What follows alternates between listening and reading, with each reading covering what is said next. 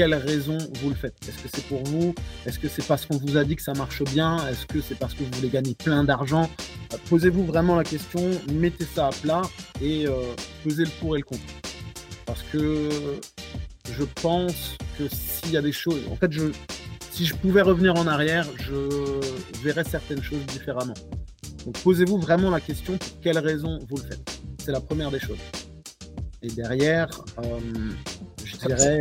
S'assurer aussi, euh, enfin là, on le voit bien par rapport à l'histoire de Mathieu, c'est assurez-vous déjà que vous êtes déjà full. Enfin, en tout cas, si tu as déjà des clients, euh, c'est simplement après de les transposer d'un lieu à un autre. Mais euh, ça, c'est tellement important. Autant euh, on a bien vu le, son démarrage, forcément, même si tu as un réseau, démarrer dans ta cave tout seul, c'est compliqué parce que tu n'as pas de visibilité. Donc, mais les frais sont un peu, sont moindres. démarrer avec un local, avec tout ce que ça suppose en termes de, de loyer et de charges, voilà, il faut tout de suite, euh, là, tu as tout de suite beaucoup plus de pression parce que tu dois, tu dois faire du chiffre assez rapidement. Quoi. Je suis Andy Poiron, entrepreneur et amoureux de sport. Je suis le propriétaire de Eway, un centre de coaching hybride à 360 sur Dijon, et également consultant où j'aide les coachs sportifs et les propriétaires de studios, de box CrossFit et de clubs de fitness à développer leur entreprise. Le fitness est une passion et c'est aussi un business. Dans ce podcast, le business du fitness, je vais à la rencontre de personnes ordinaires qui vous partagent leur expérience extraordinaire. Au programme, on parle de leur parcours, de comment elles en sont arrivées là, et également de leurs difficultés, de leur succès et de tous les éléments qui peuvent vous donner des idées pour votre propre entreprise. Se nourrir des autres est l'un des moyens les plus simples d'accélérer son propre parcours personnel. Donc faites-vous plaisir, écoutez, prenez des notes, laissez-vous inspirer et très bonne écoute. Dans l'épisode du jour, j'ai le plaisir d'inviter Mathieu Riner, lien de parenté avec Monsieur Teddy Riner. Euh, Mathieu est coach sportif à Colmar. Il nous explique sa traversée du désert. Il nous explique l'ouverture de son studio de coaching. Cet épisode est vraiment très enrichissant et surtout très inspirant. On a parlé de plein de choses passionnantes avec Mathieu. Comment construire euh, sa carrière de coach sportif, comment monter son studio, quelles sont les différentes étapes à, à mettre en place, euh, la gestion d'un business au quotidien, la gestion du temps et encore beaucoup d'autres choses. Bref, je ne vous en dis pas plus et je laisse à ma conversation avec Mathieu. Bonjour à tous, bienvenue sur le podcast Le Business du Fitness et aujourd'hui j'ai la chance d'être avec euh, Mathieu Riner. Salut Mathieu. Salut Andy, bonjour à tous. Merci euh, d'avoir fermé euh, ton studio. Tu viens de me, le dire en off juste à l'instant. Euh, l'idée du podcast, c'est de, rentrer dans ta tête et de savoir un petit peu comment tu as démarré, ce que tu as fait et comment tu en es arrivé là. on va le voir, Mathieu a, créé un studio. il m'a été recommandé par Gary. on ne se connaît pas plus que ça, donc ça va être l'occasion d'échanger. c'est toujours très riche d'enseignements, donc je me réjouis. Est-ce que déjà tu peux euh, te présenter rapidement pour ceux qui ne te connaissent pas? Alors, je m'appelle Mathieu Riner, j'habite à Colmar, donc en Alsace. J'ai 37 ans. Euh, je suis diplômé du BPG depuis quelques années maintenant et je suis propriétaire de mon studio qui est juste derrière moi. Voilà pour le plus gros. Je pense que je répondrai à toutes tes questions au fur et à mesure. Yes. Euh, j'aime bien poser la, la, première question. C'est le Mathieu tout petit. C'était qui? Le Mathieu tout petit, c'est un petit garçon en surpoids qui n'a pas confiance en lui et euh, qui subit les moqueries. Ok. Ça, a duré, euh, ça a duré combien de temps? Euh, C'était long cette période? Oui, en fait, au décès de mon papa en CE1, j'ai pris énormément de poids. Et ensuite, bah, j'ai été en surpoids jusqu'à mes 25 ans. Donc, c'était il n'y a pas si longtemps que ça, finalement. Bon, après, voilà, j'ai appris à me défendre. J'ai appris à me battre, j'ai appris à rendre les blagues et rendre les coups. Mais le Mathieu Petit, c'est euh, quelqu'un qui n'a pas confiance en lui et qui subit énormément les moqueries. Ouais. Et euh, avec le recul, cette, euh, cette période-là, toi, tu l'as vécu comment? Bah, Avec le recul, je me dis que sans cette expérience-là, peut-être que je ne serais pas là où j'en suis aujourd'hui. Donc finalement, aucune expérience n'est négative et toutes les expériences sont bonnes à prendre. Donc, si je devais changer quelque chose, je pense que je ne changerais rien parce que si je changeais quelque chose, je ne serais pas là avec toi aujourd'hui. Ok, ok, ok. Et tu voulais, qu'est-ce que tu voulais faire de ta vie du coup? Enfin, comment tu envisageais du coup ta vie avec avec les études? Quand tu étais Je suppose c'était pas la voie que peut-être tu pensais quand tu étais quand tu étais jeune? Alors quand j'étais jeune, j'étais, on va dire les choses clairement, j'étais un petit con. j'étais un peu perdu dans ma vie. Donc c'était faire le fou, faire rire la classe, amuser la galerie. J'étais le petit clown. Et en réalité, je me suis jamais posé la question de ce que je voulais faire. Donc, euh, au bout d'un moment, je me suis dit pourquoi pas être cuisinier? J'ai commencé mes études. J'ai passé mon BEP hôtellerie-restauration. Donc, j'ai été cuisinier. Euh, ça a duré quoi? Deux, trois mois? Finalement, euh, grosse désillusion quand je me suis rendu compte qu'on vivait à l'inverse des gens dans l'hôtellerie. Parce que quand les gens fêtent, toi, tu travailles. Et quand les gens travaillent, toi, tu, tu te reposes. Donc, c'est quelque chose qui m'a vraiment euh, pas plu du tout. Bon, c'est un peu avec notre business. Alors, tout dépend un peu, mais tout dépend comment on articule notre activité aujourd'hui. Mais souvent, euh, quand on coach, euh, souvent, on, les coach quand, quand eux, ils ne travaillent plus. C'est ça, exactement. Donc, nous, on travaille. Mais bon, là, c'est du plaisir, c'est différent. Yes. C'est différent. Et, et donc, comment, euh, comment ça se passe euh, au fur et à mesure? Comment, euh, après cette, cette expérience, voilà, après cette, voilà, cette, cette expérience, qu'est-ce, qu'est-ce qui se passe pour toi? Alors, Ce qui se passe pour moi, c'est que ben, j'abandonne en bac pro hôtellerie, mention cuisine. Je le laisse tomber, j'en ai marre, donc je me prends quelques mois sabbatiques.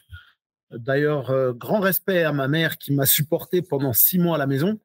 Et j'ai quel âge ah, Là, j'ai 17 ans. 17, je vais sur mes 18 à peu près. Et euh, j'ai une période un peu creuse et euh, je fais des petits jobs par-ci, par-là. Et je me rends compte, en fait, j'ai une expérience dans la vente qui me permet de me rendre compte que je suis plutôt à l'aise avec les gens. Et je décide de me diriger, après presque un an à rien faire, vers un bac pro commerce. Comment tu t'en rends compte de ça? bah, je suis vachement à l'aise. En fait, j'ai eu quelques expériences dans le service aussi en tant que, en tant que serveur. Et quand je fais ce métier de vendeur, je me rends compte que je suis bon dans ce que je vends. Tu vois, même si c'est pas quelque chose qui me correspond, je me rends compte que je suis pas mauvais dans ce que je fais et que le contact avec les gens, c'est quelque chose qui me plaît. Alors que j'étais timide quand j'étais plus jeune, là, je me rends compte vraiment que, que le contact avec les gens, c'est quelque chose qui me plaît. Quoi. Et comment ça a été travaillé ça? Enfin, comment comment ça du coup comment passer de timide à pas extraverti, mais en tout cas à l'aise avec les gens?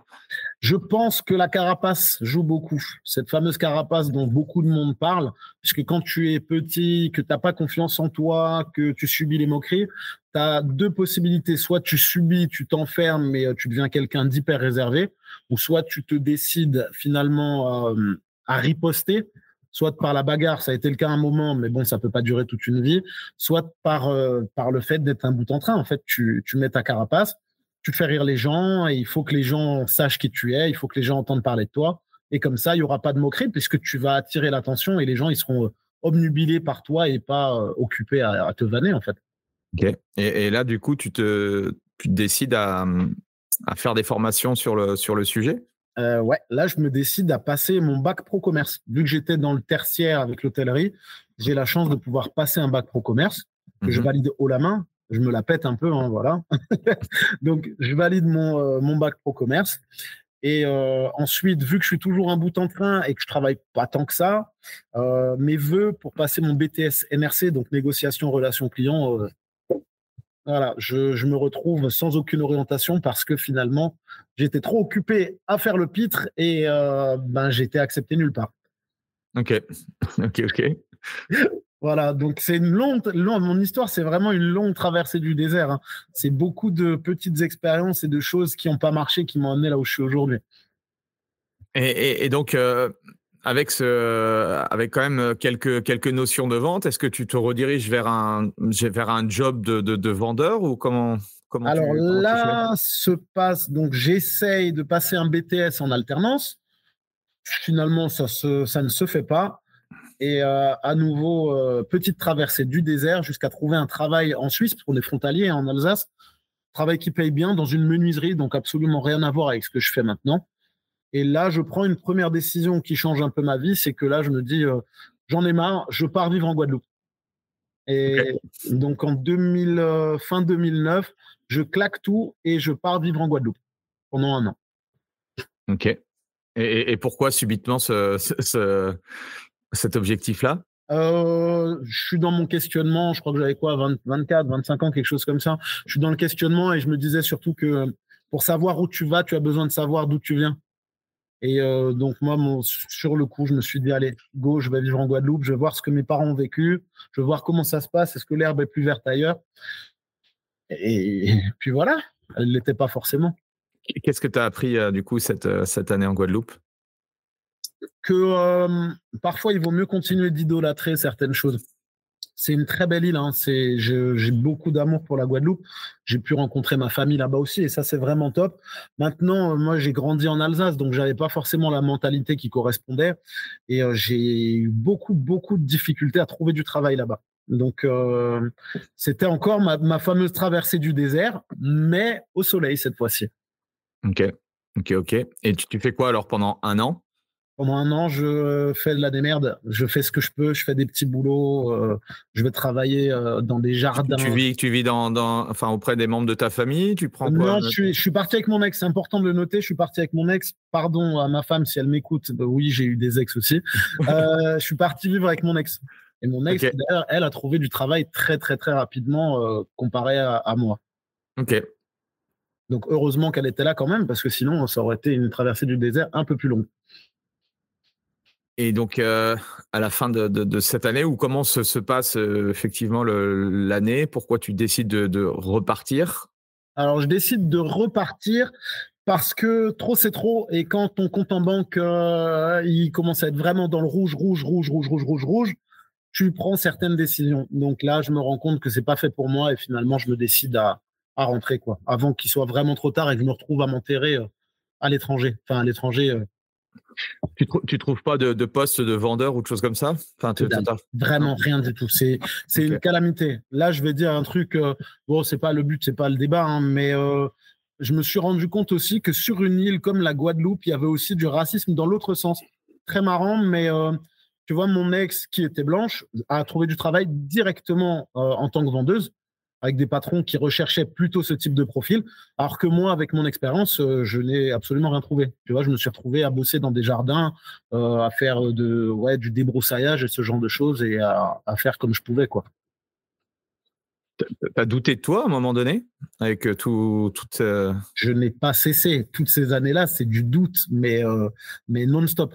Qu'est-ce que je fais? Pourquoi j'y vais? Pourquoi je suis là? Qu'est-ce que je vais faire? Qu'est-ce que je vais devenir? Ça a pas, ça n'a pas arrêté. C'est vraiment c'est que Quoi, quand, tu, quand tu retournes en Guadeloupe, c'est pour qui enfin, C'est quoi le mindset? C'est pour quand même euh, euh, essayer de t'installer là-bas, peut-être vivre là-bas, ou c'était simplement dire euh, bon bah j'y vais et puis je repars, je repars. Ah non, c'était le but, c'est je me suis dit, en fait, je réfléchissais pas plus que ça, mais pour moi, j'allais vivre là-bas. Hein.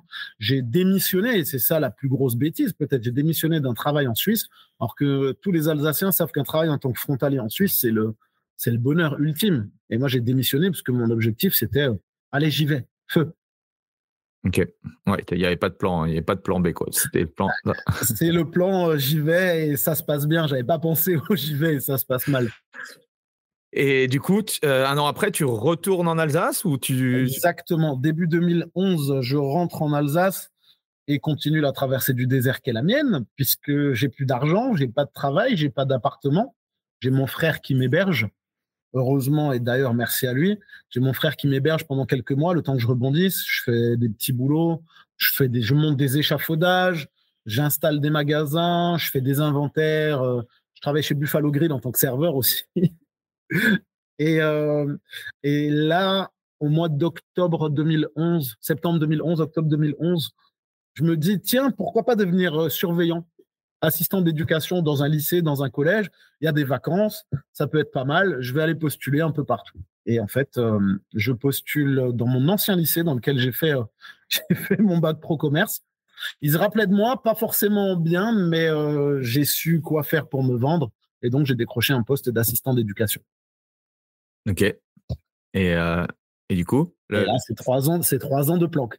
C'est trois ans où j'ai 15 euh, semaines de congés payés. Ça se passe bien avec les ados puisque euh, j'ai une certaine carrure. Je suis en surpoids toujours. Hein. J'ai une certaine carrure. Tout se passe très bien pour moi. Euh, c'était vraiment une super expérience. Mais là, justement, mon mindset commence à changer. Il y a des gens qui pourraient se dire, c'est six ans. En fait, un assistant d'éducation, tu peux l'être pendant six années dans l'éducation nationale. et après, tu es obligé de passer à autre chose. Et au bout de, de Pourquoi ça? Alors là, c'est une bonne question. C'est une très bonne question. Dans le privé, tu peux faire euh, surveillant aussi longtemps que tu veux, mais dans l'éducation nationale, tu as 6 ans. Et donc là, quand, tu parles de mindset qui change, c'est quoi? C'est des rencontres? C'est des lectures? C'est quoi qui fait que.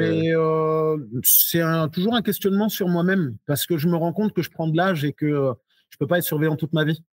Tu vois, moi, c'est vraiment. je ne dis pas que je me suis construit tout seul, mais c'est avec l'âge que j'ai commencé à, réfléchir différemment. En me disant, ouais, bon, tu as 25 ans, tu as 26 ans, va peut-être falloir arrêter les conneries. Euh, voilà, surveillant, c'est pas un métier d'avenir, quoi. Mmh Bien sûr, j'ai du respect pour les surveillants, hein, mais euh, je me dis que c'est pas un métier d'avenir. Donc là, je me mets le plus gros coup de pied au cul que je me suis mis jusqu'à maintenant, et je me dis, ok, euh, stop, c'est terminé, il faut que j'arrête. Je prends n'importe quoi d'autre, mais je peux pas peux pas rester là-dedans. Sur mon CV, euh, je veux pas avoir écrit assistant d'éducation, a reçu les appels des élèves en retard et a signé des carnets de correspondance pendant trois ans, ça me, ça m'intéresse pas. Donc là, je quitte le boulot et je prends un boulot de vendeur à un tiers temps. Je crois que j'avais 14 euh, heures par semaine euh, à 50 km de chez moi. Donc finalement, ça me paye juste l'essence, les allers-retours, mais je suis sorti de, de, ma zone de confort. Et pour la première fois, peut-être vraiment. Ok. Et tout le reste euh, du temps, tu fais, tu fais quoi? Alors, tout le reste du temps, je cherche du boulot ailleurs. Je continue de chercher. Je ne trouve pas forcément, mais euh, je continue de chercher. Et là, c'est une période pendant laquelle, et c'est très important, pendant laquelle je me remets en forme aussi. Pendant que j'étais éducateur sportif, euh, éducateur sportif, non, assistant d'éducation, pardon, euh, j'ai eu trois blessures consécutives. Je me suis déboîté l'épaule, je me suis tassé les vertèbres et je me suis déboîté le genou. Tout ça à cause de mon surpoids, parce que j'étais en fort, fort, fort surpoids. J'étais à 148 kilos pour 1m78. Ah oui, ok. Mm. Et donc, à force de ces blessures-là, je me suis dit aussi qu'il fallait peut-être m'y remettre. Et pendant cette période qui a duré de 2013 à 2015, j'ai vraiment attaqué le sport et euh, je me suis transformé physiquement aussi. Ça a, été, quoi ta routine du coup? Ma routine sportive? Ma routine sportive, c'était euh, fais ce que tu peux au départ. Vas-y, fais tout ce que tu peux. J'étais surtout sur l'alimentation. J'étais allé voir un nutritionniste qui m'a donné, euh, qui m'a donné les, clés. Et en fait, j'ai rencontré un super coach qui m'a dit euh, Je te prendrai en charge le jour où tu décideras de faire attention à ce que tu manges. Parce qu'au départ, je faisais n'importe quoi. Ce coach-là qui m'a mis un coup de pied au cul, tu vois, on a tous euh, quelqu'un qui nous marque. Moi, c'est ce coach-là, c'est Laurent Mesmer. Un, Ah, bah Laurent, euh, je connais bien, ouais. Enfin, ah je, connais, ouais, ouais, je connais. Eh ben, c'est Laurent qui, sans Laurent, je serais pas là aussi aujourd'hui. Il m'a mis un gros coup de pied au cul. Il m'a dit, tu sais quoi, moi, je, je te ferai un programme le jour où tu décides de faire attention à ce que tu manges, parce que tu peux faire toute la muscu que tu veux, tant que tu manges comme un gros, eh ben, tu seras toujours gros. Et cette phrase, elle restera là euh, jusqu'à la fin de ma vie. Et, euh, donc, ouais, ma routine après, c'était euh, c'était les programmes de Laurent. Ok. mon suivi alimentaire, et c'est Laurent qui m'a permis de me transformer réellement physiquement. Je t'enverrai des photos d'ailleurs de moi avant après, si tu veux. Ah, avec plaisir. Et, c'est là que tu prends goût à l'entraînement? Exactement. En fait, j'ai toujours été un peu sportif. J'ai fait du handball, euh, j'ai fait du basket, j'ai joué au foot. Enfin, joué au foot, non, j'étais dans les buts parce que le gros, c'est toujours au but quand t'es gamin. Et, euh, j'ai toujours été sportif, mais je me suis jamais donné les moyens de me transformer physiquement grâce au sport. Et c'est à ce moment-là, ouais, que, que je commence vraiment à prendre goût aux entraînements. Je découvre le street workout aussi, qui m'a beaucoup transformé et je faisais de la boxe aussi. Et ça, je pense que le combiné street workout, boxe, plus renforcement musculaire, muscu, ça m'a vraiment permis de, de, me transformer. La transformation, elle se fait assez rapidement? Au bout d'un an, un an et demi peut-être? Ouais, de 2012, je dirais fin 2012 à 2014, je me transforme, mais vraiment totalement. Je passe de 148 kilos à 88 kilos. Donc, euh, ouais, très grosse transformation et qui se fait quand même assez rapidement. Et du coup, euh, étant donné que tu euh, commences à, aimer le, sport, euh, peut-être aller dans, les, dans le, bah, street workout, peut-être la boxe, les salles, c'est là où du coup tu, tu, te dis pourquoi pas faire une formation. Ouais, c'est ça. Alors, ce qui se passe, c'est que donc dans mon travail à tiers temps, ça commençait à sentir pas bon. L'entreprise était en, en liquidation judiciaire, je crois. Et je passais mes journées à chercher du boulot. Et un jour, j'ai vu une annonce qui disait recherche responsable commercial dans une salle, de, dans une très grande salle de fitness euh, du côté de Colmar.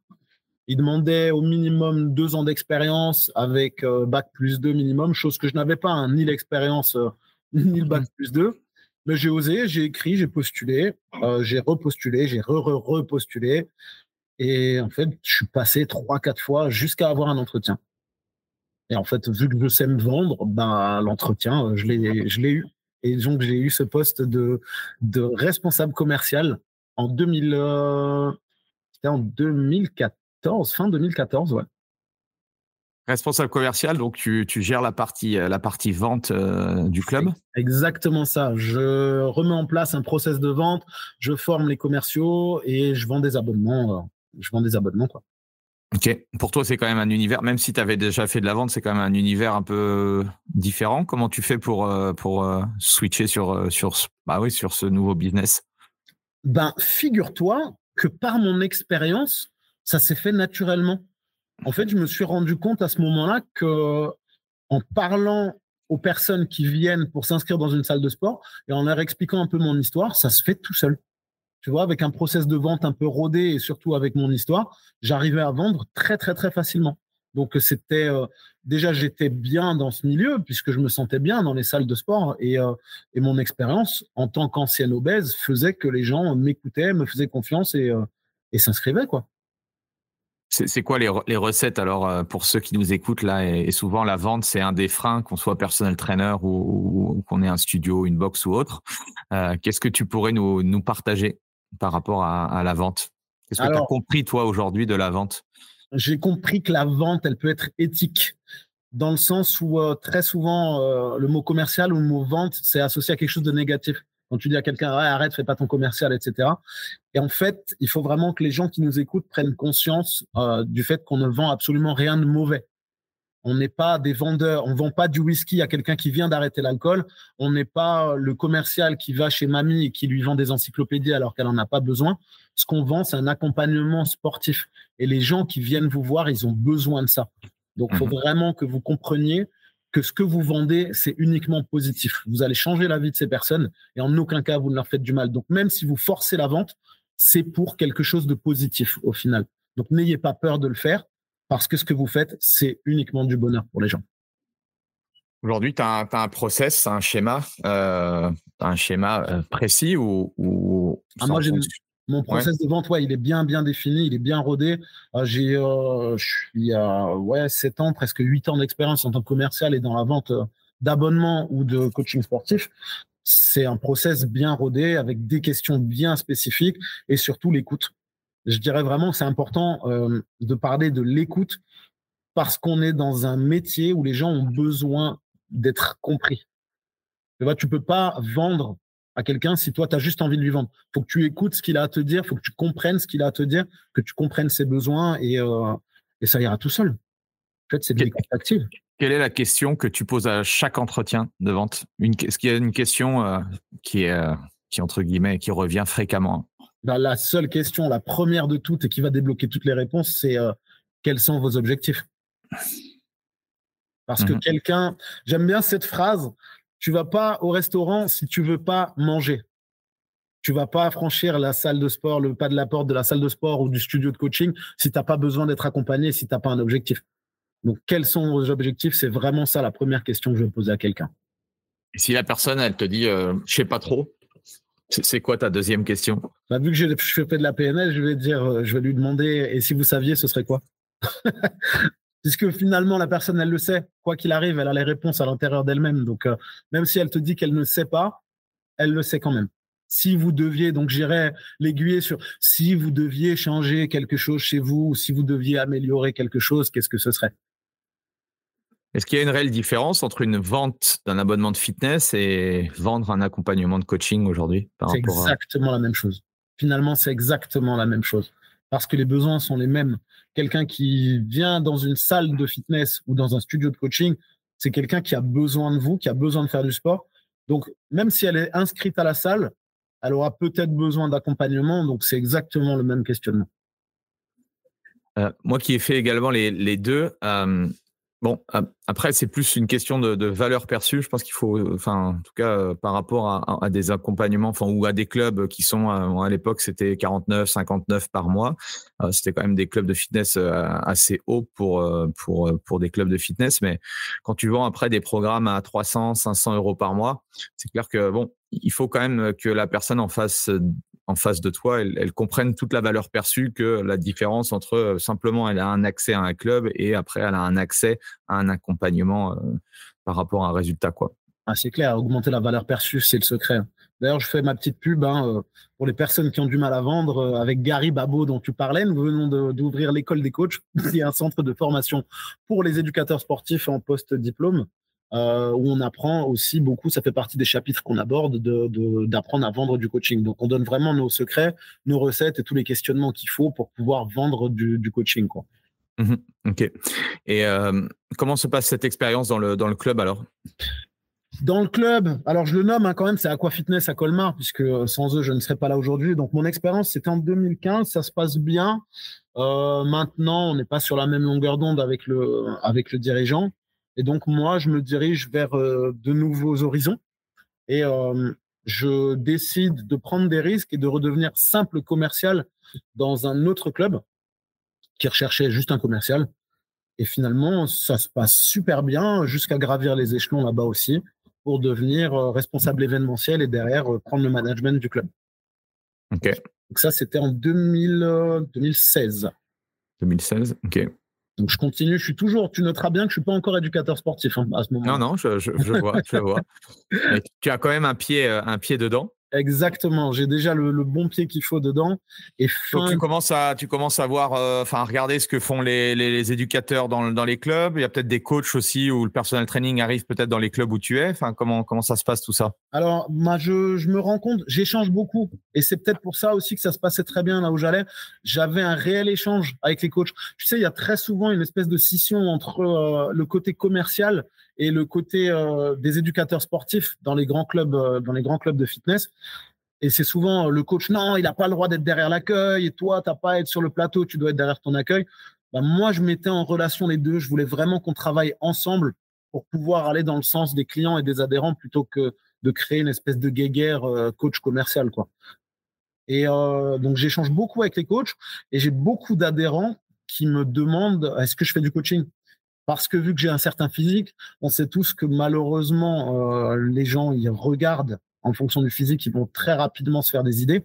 Et vu qu'à cette époque-là, j'étais, euh, j'avais un certain physique, j'ai énormément de demandes qui venaient vers moi pour me demander euh, est-ce que tu fais des programmes, est-ce que tu peux me coacher, est-ce que tu peux me prendre en charge? Mais vu que je suis pas éducateur sportif, à ce moment-là, je le fais pas. Mais l'idée, elle est déjà là, mais j'ai pas encore les moyens de le faire.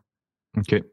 Euh, les clubs où tu es passé, au niveau du personal training, c'était quoi? C'était euh, c'était des indépendants, c'était des, salariés qui faisaient du coaching, du salarié. Ouais, à cette époque-là, vraiment, les indépendants, c'était très très rare. On est quoi? Ouais, 2015, 2015, 2016. Il y a, je crois que la notion d'indépendant, elle n'existe même pas dans les clubs là où je suis. Hein.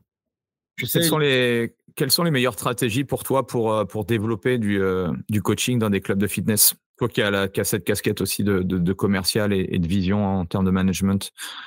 La meilleure stratégie pour un coach, tu veux dire en tant qu'indépendant ou même euh, un coach oh, bah, Ou un, coach qui est dans un club euh, salarié ou indépendant euh, qui veut justement développer le coaching à l'intérieur du club C'est la première des choses, ça va être son savoir-être, selon moi.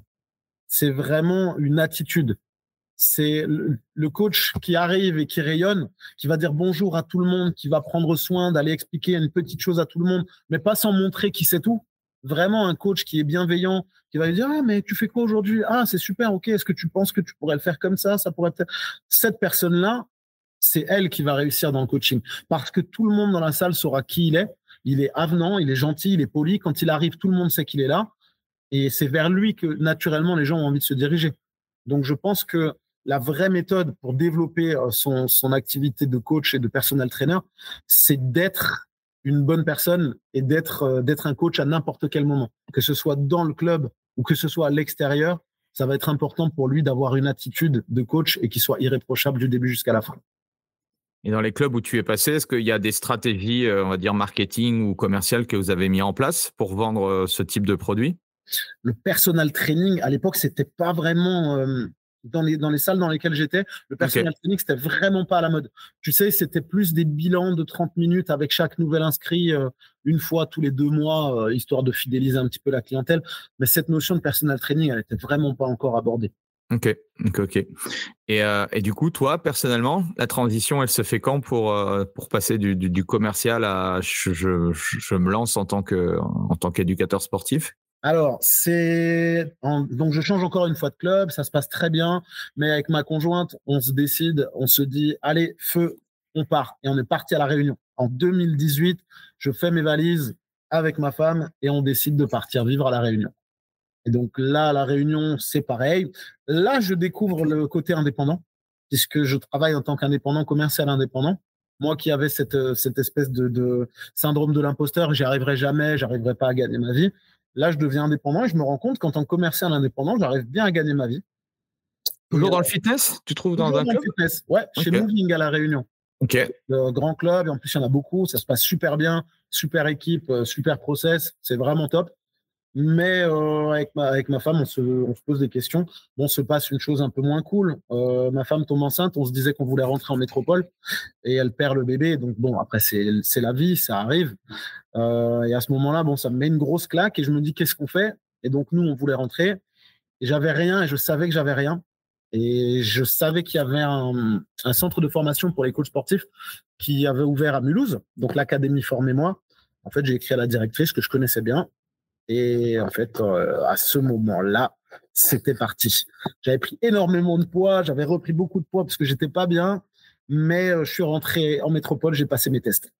J'ai passé les TEP à 106 kilos. C'était quand ça? En 2019 2019, ouais. Ok. Je rentre en mai 2019. Elle m'a dit Je t'inscris sur les TEP du mois d'août, comme ça, tu as le temps de te remettre en forme.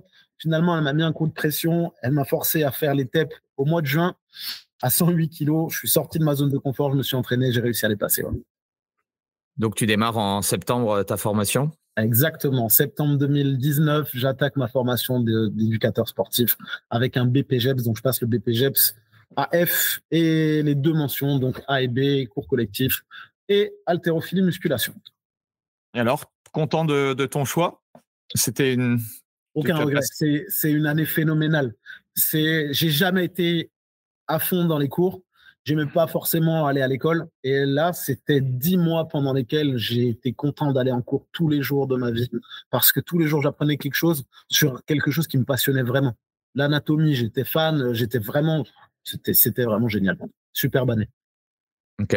Donc, euh, à la fin de, ces dix mois, euh, il se passe quoi? À la fin de ces dix mois, il se passe que ma femme est tombée enceinte entre temps et à la couche. À quelques jours de mon examen, j'ai passé les examens et j'ai dû repartir au cas où elle accouchait en plus. Et donc, je valide mon diplôme. Et la salle dans laquelle j'ai fait mon stage me propose de rester pour euh, trois cours par semaine. Ouais, trois cours par semaine. Et j'ai deux coachings que je fais dans cette salle euh, sur Colmar. Donc, pour l'instant, c'est vraiment ça. En 2021, euh, fin 2020, début 2021, j'ai trois cours par semaine et deux coachings. Ok. Donc rien de rien de vraiment folichon. Et en fait, l'académie Formez-moi, donc le centre de formation pour éducateurs sportifs dans lequel j'ai fait mes cours, euh, j'ai passé mon BPGEPS, me propose un poste de formateur parce que j'ai apparemment tapé dans l'œil euh, des formateurs et euh, on me propose un poste de formateur euh, un an après ma sortie de, diplôme. Mhm. maintenant, je suis donc formateur aussi dans ce centre de formation. Et se passe ce qui se passe, ça se passe, ça se passe pas forcément bien là où je, là où je travaille.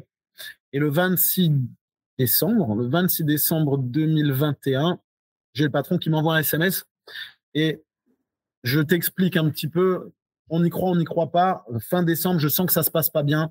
Je prends un cahier, je me note objectif 2022. La première chose que je note, c'est quitter la salle, point d'interrogation.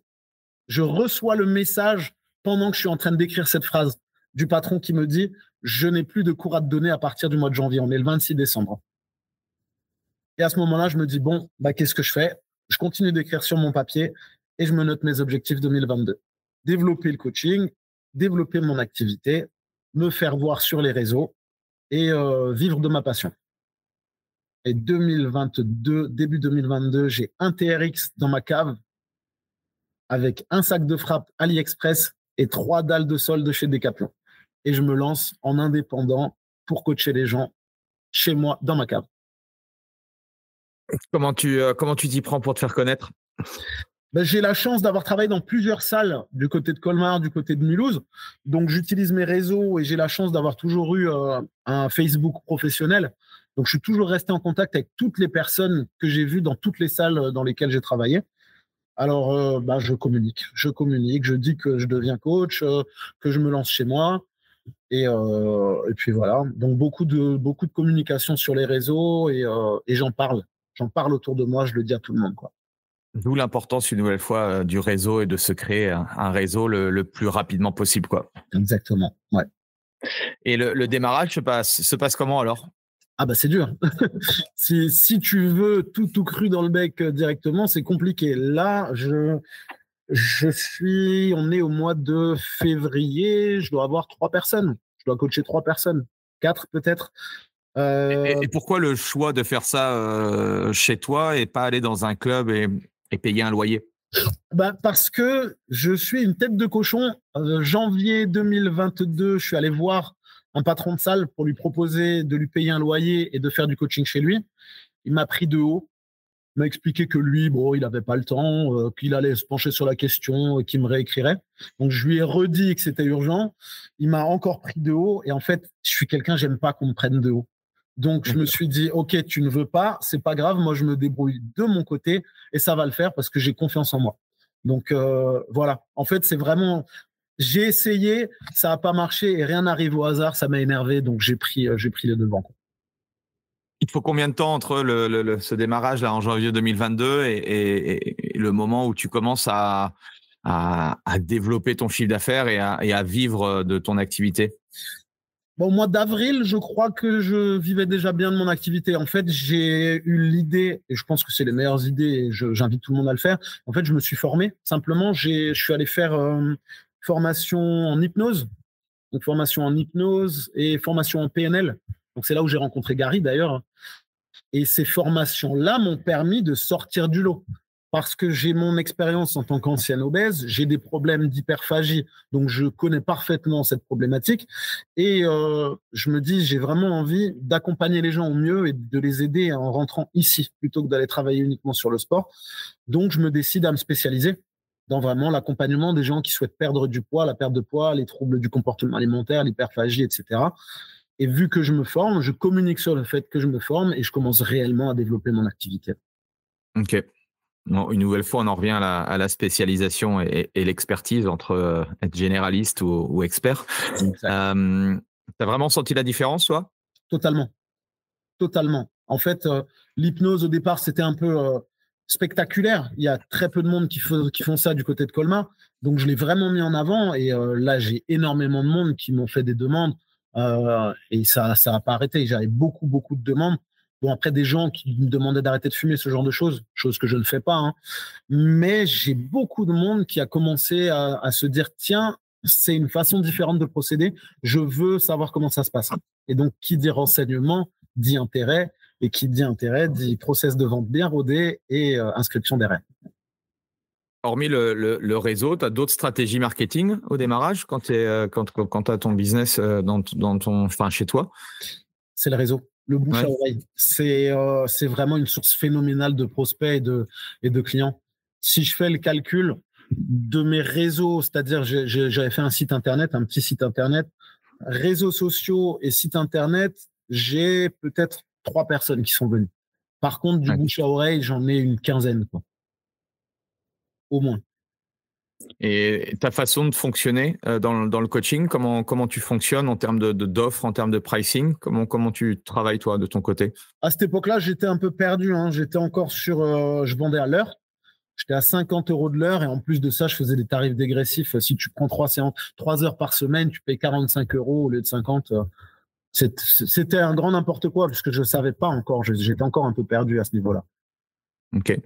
Et euh, C'est quoi le, passage où euh, tu fais ça chez toi avec un TRX et des dalles de décathlon à, monter euh, le studio qu'on voit juste derrière toi là? Alors j'avance au fur et à mesure, j'avance. Plus j'avance, plus je, bah, en fait, plus je gagne, euh, plus je gagne ma vie, plus je gagne ma vie, plus je mets de côté, plus je mets de côté et plus j'achète du matériel. Donc au fur et à mesure, je m'équipe hein, avec des dumbbells, des kettlebells, un tapis, un rameur. Et euh, il y a un moment où je me rends compte aussi que je peux pas travailler dans ma cave indéfiniment. Tu sais, c'était très bas de plafond, je pouvais pas faire un épaulé jeté. Tu levais les bras, ça touchait. Mes doigts, ils touchaient le plafond. Il y avait une toute petite fenêtre, ça sentait un peu le fioul. Et tu te dis, euh, c'est surtout là, avec le recul, je me dis, les gens venaient chez moi. J'ai des gens qui gagnent très bien leur vie, qui venaient devant chez moi en Porsche, euh, en Maserati ou en Porsche Cayenne. Mes voisins, ils ont dû halluciner. Mais c'est vraiment là où j'insiste. Les gens, ils recherchent une expérience. Hein. Euh, aller dans une cave pour sentir le fioul, euh, il faisait froid en hiver, j'avais des chaufferettes dans les poches. C'est pas quelque chose qui vend du rêve quand tu le, quand tu le lis comme ça. Mais je pense que l'expérience, elle joue énormément. Donc, euh, ce qui se passe, c'est que moi, je m'occupe bien des gens, ça se passe très, très bien. Et au fur et à mesure, j'ai de plus en plus de monde, de plus en plus de demandes. Et, en fait, c'est plus possible. Les gens, ils viennent chez moi. En plus, j'enchaîne 9h, 21h. Je fais du coaching de 9h à 21h non-stop. OK. Donc, c'est bien, l'argent rentre, mais euh, c'est pas tenable sur la durée, c'est impossible. Donc, au fur et à mesure, je me dis, il faut que, faut que je trouve un endroit dans lequel euh, faire ça différemment.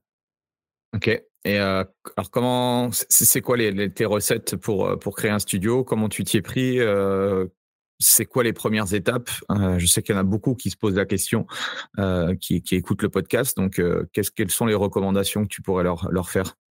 Alors, la première des recommandations que je pourrais faire, c'est assurez-vous que vous avez vraiment envie de faire ça. Posez-vous la question pour quelles raisons vous le faites? Est-ce que c'est pour vous? Est-ce que c'est parce qu'on vous a dit que ça marche bien? Est-ce que c'est parce que vous voulez gagner plein d'argent? Posez-vous vraiment la question, mettez ça à plat et pesez le pour et le contre. Parce que je pense que s'il y a des choses, en fait, je, si je pouvais revenir en arrière, je verrais certaines choses différemment. Donc, posez-vous vraiment la question pour quelles raisons vous le faites? C'est la première des choses. Et derrière, euh, je dirais. Euh, s'assurer aussi, euh, enfin là, on le voit bien par rapport à l'histoire de Mathieu, c'est assurez-vous déjà que vous êtes déjà full. Enfin, en tout cas, si tu as déjà des clients, c'est simplement après de les transposer d'un lieu à un autre. Mais ça, c'est tellement important. Autant, on a bien vu le, son démarrage, forcément, même si tu as un réseau, démarrer dans ta cave tout seul, c'est compliqué parce que tu n'as pas de visibilité. Donc, euh, mais les frais sont un peu, enfin, sont moindres. Euh, démarrer avec un local, avec tout ce que ça euh, suppose en termes de, loyer et de charges. Voilà, il faut tout de suite. là, tu as tout de suite beaucoup plus de pression parce que tu dois, tu dois faire du chiffre assez rapidement, quoi. C'est exactement ça. J'avais cette conversation hier avec un de mes élèves qui me demandait Ouais, mais je suis en train de voir pour faire un home gym. J'ai regardé, je vais en avoir pour 8000 euros. Je lui ai demandé Mais tu as combien de clients? M'a dit bah pour l'instant j'en ai pas. Tu vois, il est prêt à mettre 8000 euros parce que pour lui euh, c'est important d'avoir du matériel de qualité. Parce que on lui a dit que pour ouvrir son home gym il fallait ci, il fallait ça, alors que peut très bien coacher avec un TRX euh, et, avec un gilet lesté. Les gens ils recherchent l'expérience, ils cherchent pas forcément euh, le bon matériel quoi. Ah bah c'est sûr que si tu arrives à avoir des clients avec euh, un bout de tissu et puis un crayon de bois, si tu arrives à avoir 10, euh, 15 clients, bon, le jour où effectivement tu, tu, tu auras des belles lumières avec du beau matos, ce sera qu'un avantage. Mais une nouvelle fois, effectivement, les gens n'attendent pas où ils, iraient dans, dans des clubs euh, qui, soient, qui sont magnifiques. Mais euh, le coaching, euh, même si ça participe à l'expérience, ça peut être un, élément d'expérience. ce qu'il faut, ce qu'il faut que vous pensiez, c'est qu'on vend un résultat, une transformation et une expérience et une relation, relation humaine, quoi. C'est tellement ça, la relation humaine. Pour moi, c'est vraiment, c'est au-dessus. C'est mmh vraiment la relation que les gens recherchent. Tu as mis combien de temps entre le moment où j'ai l'idée et, euh, le moment où, j'ai mon premier client? Euh, Au niveau du coaching, tu veux dire? Au niveau de ton centre, ouais. Entre, enfin, euh, D'ici du studio, tu veux dire? Mais en fait, mes clients m'ont suivi. Hein. Moi, je. mais tu as, mis combien de temps entre, tu vois, trouver le local, etc. Ah, ça a été très, très, très rapide. Parce que, en fait, par orgueil, quand le fameux patron m'a dit j'ai plus de cours à te donner, j'avais déjà réfléchi. Ok. Mais c'était pas le bon moment. Donc, euh, le temps de monter le business plan, le plus difficile, ça a été de trouver le local. Parce que j'ai eu une petite désillusion. J'ai quelqu'un qui m'avait promis un local. J'ai fait euh, tout ce qu'il fallait, business plan chez le comptable. J'avais payé pas mal de trucs et finalement, il s'est rétracté. Mais à partir du moment où j'ai trouvé le local, euh, j'ai envoyé le business plan, je suis allé à la banque. Allez, je dirais trois mois. Ça a été, ça a été très, très rapide parce que j'avais déjà des bonnes idées avant, mais euh, ça s'est fait en trois mois. Ok. Euh, avec le recul, donc, tu nous partageais un petit peu les choses que tu aurais peut-être fait différemment. C'est quoi que tu aurais fait différemment? Ce que j'aurais fait différemment, c'est là, j'ai mis en place un free access tu vois, vraiment pour, parce que je me suis dit, moi, je suis dans mon studio, je vais coacher des gens de telle heure à telle heure. Donc, pourquoi pas laisser l'accès à cinq personnes en même temps euh, au studio. Donc, avec un entraînement du jour sur lequel ils peuvent s'entraîner. Et vu que je suis présent, quoi qu'il arrive, il y aura de la correction, euh, chose qui est réelle. Hein. il y a toujours de la correction, il y a toujours un accompagnement. Mais euh, quand tu es dans ta cave, tu as une relation privilégiée avec les gens. À partir du moment où tu prends plus grand et qu'il y a d'autres personnes, cette relation privilégiée, elle, elle empathie un petit peu et tu peux plus avoir un focus à 100%. Et euh, je trouve ça dommage parce que j'aime vraiment la relation que j'avais tissée avec ces personnes et j'ai pas envie de perdre ça. Donc, si j'avais vu ça autrement, ce serait peut-être euh, une pièce différente, une plus petite pièce dans laquelle je puisse faire mes coachings euh, et, avoir gardé cet esprit d'accompagnement à 100% et pas à 90%. Parce que les gens, ils ne nous payent pas pour être à 90%, mais à 100% avec eux. Là, en termes de, chiffres, euh, c'est-à-dire euh, quelle superficie Est-ce que tu peux nous donner des ordres d'investissement pour que, que, les gens se rendent compte un petit peu? Alors, j'ai un local qui fait 145 mètres carrés. 145 euh, mètres carrés. Ouais, donc il y a de l'espace en one-to-one pour le coup. Ouais, ouais, clairement. Bon, 145 mètres carrés, on compte les vestiaires. Et j'ai également euh, donc vestiaire, toilette. J'ai ma femme qui a euh, une petite pièce qu'on lui a aménagée pour faire du drainage lymphatique. Ouais. Donc on a une training zone qui fait à peu près 80 mètres carrés. en termes d'investissement, c'est 50 000 euros de prêt pour tout ce qui est travaux, aménagement et 10 000 euros, 12 000 euros à peu près de matériel, parce que j'avais déjà du matériel que j'ai ramené aussi. Donc environ ouais, entre 60 et 70 k quoi. Voilà. Tu comptes 70 k pour être tranquille sur, euh, sur une petite surface, hein, parce qu'elle n'est pas très grande encore. Ok. Toi aujourd'hui, donc tu nous as expliqué le business model euh, du one-to-one. Tu fais pas de, de, de small ou de, de, de semi-privé? En fait, j'ai du, j'ai du small group, c'est ce qui permet, euh, c'est mon fonds de roulement finalement. J'ai 80 personnes qui ont la possibilité de venir à un cours par semaine en small group ou deux cours ou quatre cours. C'est quatre abonnements, enfin c'est trois abonnements différents, le basique, le premium et l'élite. En fait, mhm. le basique, c'est un cours en small group euh, par semaine avec du free access en illimité. Donc free access, c'est des créneaux de 13h à midi, euh, de, de 9h à midi et de 13h à 18h. Euh, à cinq personnes maximum par créneau horaire avec un coach. Euh, donc, free access en illimité et un cours par semaine. Premium, c'est free access en illimité, deux cours par semaine. Et Elite, c'est quatre cours par semaine et free access toujours en illimité. Et les cours sont quand du coup? S'il y, y, a des horaires fixes, je suppose? Ouais, c'est midi 20, de midi 20 à midi 50, c'est des entraînements de 30 minutes, donc ils sont optimisés vraiment pour, euh, pour avoir le plus de résultats possible. Donc midi 20 à midi 50, 18h20 à 18h50 et 19h à 19h30. Ok, ok, ok. Et euh, Comment tu gères euh, le, fait d'avoir euh, cinq personnes en free access au même moment? Même chose, c'est réservation en ligne obligatoirement? Exactement, c'est réservation en ligne euh, avec une liste d'attente également. et, quand, tu as un one-to-one, du coup, tu, fermes le créneau et ils ne peuvent pas s'inscrire au, créneau? Eh si, en fait, c'est là c'est vraiment ça le regret que j'ai. Après, c'est génial parce qu'il y a vraiment, j'ai des gens super, j'ai des clients qui sont vraiment top mais c'est sûr que je n'arriverai pas à avoir la même attention pour ma personne euh, que je coach en one-to-one si j'ai cinq personnes qui sont là en free access.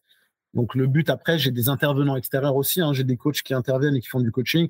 Donc l'objectif aussi, c'est que eux soient présents durant le free access pour qu'il y ait un autre œil sur les personnes qui viennent euh, qui viennent s'entraîner en free. Ok, intéressant.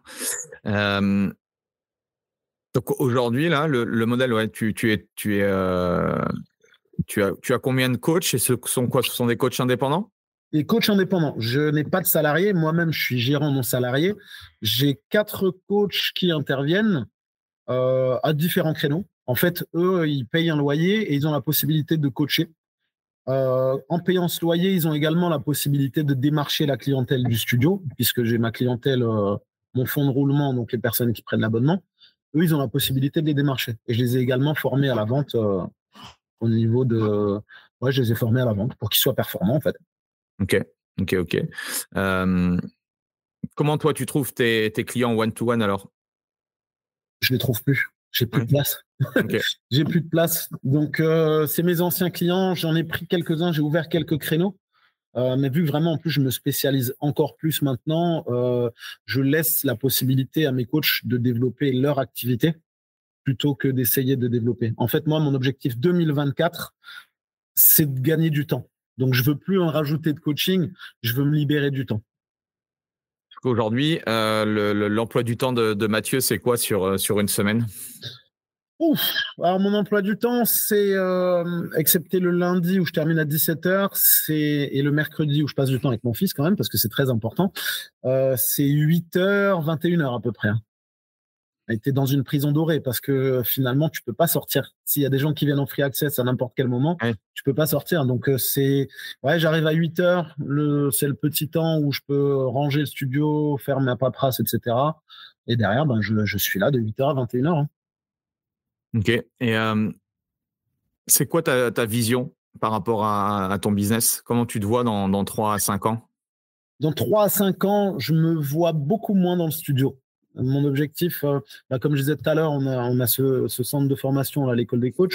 Mon but, c'est de travailler sur la formation en ligne. J'aimerais aussi transmettre, continuer de transmettre. Donc, euh, l'objectif, c'est euh, commencer le consulting en 2024, continuer de former les gens en 2024 aussi, faire du consulting auprès des personnes qui souhaitent soit développer leur activité ou qui rencontrent des problèmes pour développer leur activité. Et au sein du studio, mon objectif, c'est d'avoir des coachs, des stagiaires, d'avoir des gens qui interviennent et que euh, moi, je vienne faire mes coachings, quelques cours, et basta. J'ai assez donné, là, je commence à fatiguer. yes. Et euh, quelles sont les, les, comment, les, améliorations que tu peux faire par rapport à ce que tu fais aujourd'hui ou les axes de développement pour toi? Les axes de développement, euh, avoir pour une plateforme en ligne éventuellement sur, euh, sur les mêmes types de personnes qui sont à la recherche d'accompagnement euh, euh, un peu différents. On peut très bien, on peut très bien rajouter ça en ligne et je pense que ça poserait pas de problème. On va également l'année prochaine rajouter des cours avec les enfants parce qu'on a une forte demande. vu qu'on a une clientèle qui est essentiellement féminine, beaucoup de mamans qui n'ont pas pu se reprendre en main avant ou qui n'osaient pas forcément. Donc, euh, on a quand même une forte demande de pouvoir s'entraîner avec leurs enfants. Donc, je pense que les cours avec les enfants, c'est quelque chose euh, qui va arriver en 2024 aussi. C'est quoi ta vision du, métier là depuis, euh, depuis que tu as commencé en tant que commercial dans les, dans les fitness et aujourd'hui, ouais, ta vision sur le fitness, ta vision sur le, le personal training et le coaching? Ma vision sur le fitness à proprement parler, c'est que c'est tellement, c'est tellement changeant que je, ne saurais donner d'avis réel. Tu vois, je me rends compte que ce qu'on nous disait il y a dix ans, c'est déjà has et ce qu'on nous dit aujourd'hui, ce sera sûrement has demain. Donc, euh, j'ai une vision du fitness qui est euh, qui est pas la bonne peut-être. Je me dis, euh, ça change tout le temps. Je ne sais pas, je sais pas où on se dirige, et, et j'ai l'impression d'être totalement pour être totalement honnête, je dirais que moi, j'ai l'impression d'être un ovni parce que je m'intéresse pas plus que ça à tout ce qui est dit. Tu vois, je fais mon petit bonhomme de chemin parce que c'est ce que j'estime bien pour moi et j'espère euh, accompagner un maximum de personnes qui sont comme moi. Mais tu vois, je ne vais pas au Fitex. C'est peut-être une erreur. Hein. Je vais pas au Fitex. Je regarde pas forcément euh, énormément de conférences sur, euh, sur mes camarades, sur mes collègues parce que parfois, je me reconnais pas dans ça. Euh, et, c'est peut-être triste et c'est peut-être une erreur de ma part, mais j'avance à, j'avance à l'instinct. Donc, je ne prends pas trop la tête et je regarde pas trop ce qui se passe à l'extérieur. J'essaie d'avancer euh, en fonction de ce que moi je ressens. Quoi. Et depuis que tu as démarré le coaching, c'est quoi les, les, plus grosses problématiques que tu as, que as rencontrées? La plus grosse problématique que je rencontre euh, pour aider les gens à atteindre leurs objectifs, c'est que l'homme est un loup pour l'homme. Les gens, en fait, ils se posent leurs propres problèmes et euh, il, se pose trop de, se pose trop de questions. Et en fait, je me rends compte que euh, beaucoup de personnes que j'ai accompagnées euh, jusqu'à maintenant Ils n'ont pas de réels problèmes. Ils veulent se les créer et ça les empêche d'avancer. Donc ça, c'est ma problématique pour pouvoir accompagner les gens. Ou peut-être que toi, tu me parlais de la problématique en général dans le milieu. Euh, de la non, non, c'était par rapport à, un problématique que toi, tu, pouvais, avoir ou que tu voyais. Moi, c'est ça, je me rends compte, je me rends vraiment compte et je m'adresse à toutes les personnes qui vont nous écouter aujourd'hui. Les gens ont tendance à se trouver beaucoup d'excuses et à se saboter eux-mêmes. Vous, votre rôle, c'est d'être un motivateur et de leur permettre de se rendre compte qu'ils euh, ont toutes les réponses, ils ont toutes les clés, ils ont toutes les réponses et ils ont toutes les possibilités à l'intérieur d'eux-mêmes.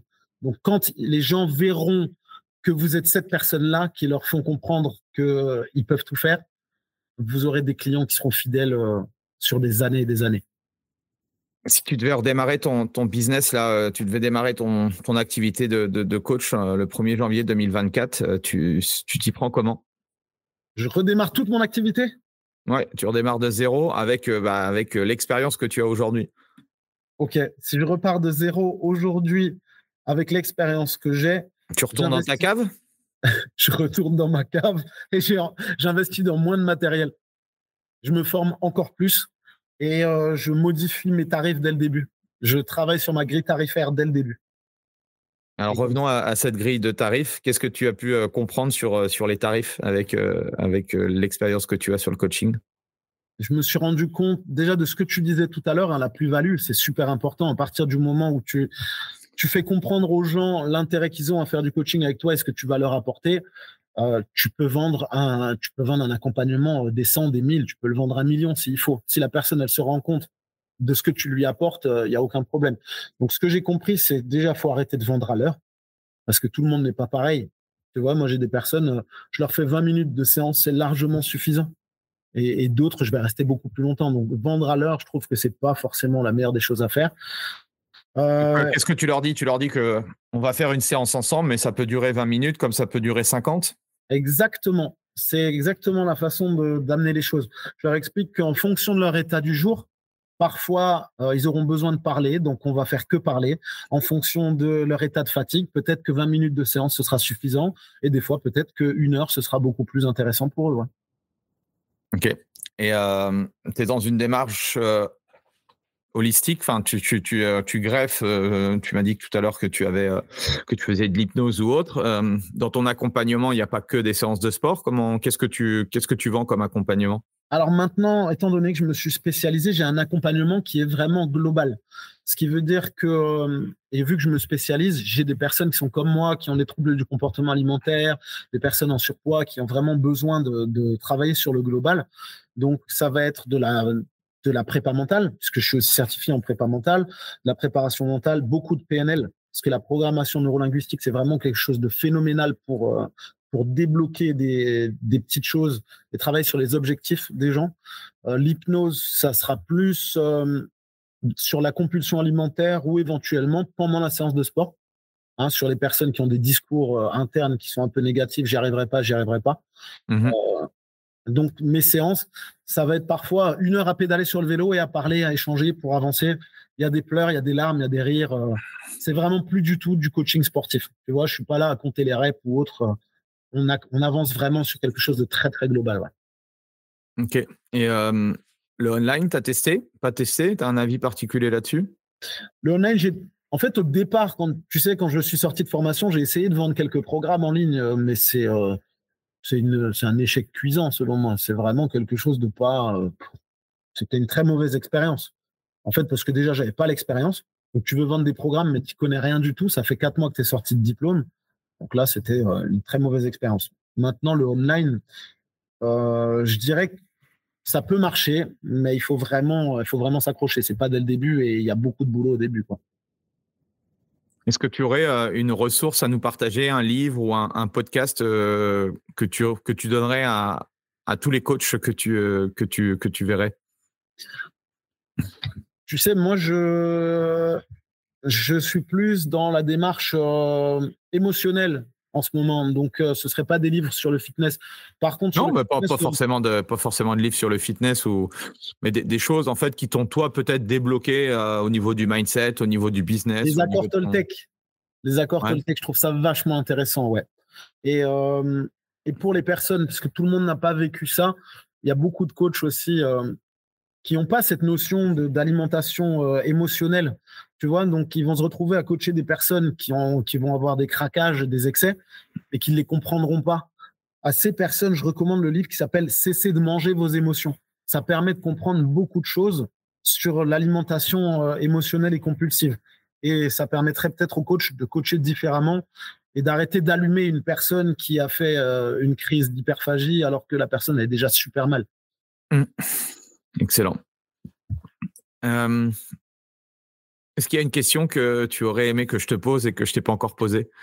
Ouais, est-ce que je suis de la famille de Tédérinaire C'est vrai, ça, je t'ai même pas posé la question. et eh ben alors, est-ce que, est-ce que tu fais, est-ce que tu as un lien de parenté? Est-ce que tu as fait ton arbre généalogique?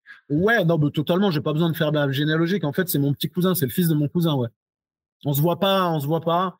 Euh, ça fait un petit moment que je l'ai pas vu, mais j'ai pas la démarche d'aller vers lui pour essayer de gratter du buzz ou quoi que ce soit. Je suis très content de ce qu'il fait, je suis très fier de lui et je suis très fan, mais euh, j'essaie pas d'aller gratter du buzz avec lui. Mais oui, c'est bel et bien mon petit cousin. Énorme, mais c'est vrai que j'avais pas, tu vois, ça avait été, ok, excellent. Et euh, est-ce que tu vas aller le voir à Paris? Non, peut-être pas. Tu t'as pas. J'aimerais bien, mais pour le moment, j'ai pas encore le temps. C'est ça le problème, c'est le temps, et c'est pour ça que l'objectif 2024, c'est de me dégager du temps pour pouvoir faire ce genre de choses, ouais. Parfait. Et eh ben en tout cas, euh, merci de, de, ce partage. Euh, je pense que c'était c'était enrichissant de, de, voir un petit peu le, le parcours parce que souvent on voit les gens, ah bah ouais, il a réussi parce que bon, j'aime bien, c'est pour ça que j'aime bien creuser. Euh, et on voit que le parcours, c'est, il est semé d'embûches hein, pour euh, pour chacun d'entre nous. C'est c'est jamais euh, tout tout blanc ou tout noir, mais c'est c'est c'est un chemin. Euh, T'as douté à un moment donné par rapport à, tout ce que tu as pu tout, ce que tu as pu avoir là comme pas comme galère, mais c'est des expériences de vie pour moi qui te font avancer, je pense en fait, je crois que j'ai jamais vraiment douté. Si, quand j'étais en Guadeloupe, quand j'étais vraiment au fond, là, je me suis posé la question qu'est-ce que je fais? Euh, Où est-ce que je vais? Qu'est-ce que je fais? Mais sinon, moi, j'avance. En fait, j'ai pas le temps de, j'ai pas le temps de douter. C'est le, c'est comme le syndrome de l'imposteur. Ça, ça ne sert strictement à rien. À un moment, tu fonces, tu vas. La peur, euh, la peur, elle ne sert à rien du tout. Euh. Faut pas douter. Faut faire. Et une fois qu'on a fait, on revient, on regarde ce qui s'est passé derrière. On se dit, bah voilà, j'ai eu raison de le faire. Faut juste se donner les moyens. Qu'est-ce que tu pourrais dire à, des coachs qui doutent en ce moment ou qui euh, qui n'arrivent pas à développer leur business, qui ont essuyé des échecs? Eh ben, ça, serait quoi ton message? On veut pas, on dit, je leur dirais de venir et de tester ma formation. Elle est faite pour ça. Mais euh, sinon, non, il n'y a aucune raison de douter. Vous êtes dans un métier où on manque, on est en sous-effectif de coachs sportifs en France. Et en plus, il y a 80% des coachs euh, au bout de deux ans, c'est bon, ils arrêtent. Donc, vous êtes dans le bon métier. Il faut juste vous donner les moyens, continuer de vous former euh, très important aussi, on disait que c'est important de se former, de se spécialiser, mais les formations business, euh, c'est super important aussi. Parce que si vous n'êtes pas forcément vendeur, moi j'ai la chance d'avoir été commercial pendant des années. Si vous n'êtes pas vendeur, euh, il faut vous former à la vente parce que c'est le nerf de la guerre. Il faut remplir son frigo, il faut se vendre, donc il faut se former. Eh ben merci bien. Où est-ce qu'on peut te, te, retrouver du coup sur sur les réseaux? Euh, alors, on a la page euh, Ma Résolution Coaching Studio euh, sur Instagram. J'ai mon Instagram perso, c'est Mathieu coach sportif, tout attaché. Et sur Facebook, Mathieu et Ma Résolution Coaching Studio. Donc, j'insiste sur le nom Ma Résolution, déjà parce que c'est mes initiales et parce que chaque personne qui vient au studio se rappelle que c'est sa résolution. Excellent. Eh ben, merci, euh, merci Mathieu. Merci à tous d'être restés euh, jusqu'au bout. N'hésitez pas à mettre un, 5 étoiles et un petit commentaire à, Mathieu. En tout cas, j'ai été ravi de, partager ce moment avec toi. Ah, merci beaucoup. Merci à toi, Andy, euh, pour ta patience parce que c'était très long. Et merci pour ton invitation, en tout cas. Merci. Merci à tous. Et puis, on se retrouve, nous, la semaine prochaine pour un nouvel invité. Ciao. Ciao. Voilà, c'est fini pour aujourd'hui. J'espère que l'épisode vous a plu. Merci d'avoir passé ce moment en ma compagnie. Deux petites choses avant de vous quitter. Si vous cherchez les notes de l'épisode ou vous voulez tout simplement me contacter personnellement, allez sur mon site andypoiron.com. Donc tout attaché euh, www.andypoiron.com. Vous trouverez toutes les informations nécessaires. Et dernière chose, et c'est la plus importante pour moi, si vous voulez m'aider à promouvoir ce podcast, eh bien vous mettez un avis 5 étoiles sur Apple Podcast. Si vous regardez euh, cet épisode sur YouTube, eh bien pensez à liker et à vous abonner à ma chaîne YouTube et Pensez à en parler autour de vous, euh, pensez à en parler à vos amis ou à vos collègues euh, dans le fitness. Ça permettra véritablement à ce podcast d'avoir beaucoup plus de visibilité. Voilà, en tout cas, merci, à très vite pour le prochain épisode.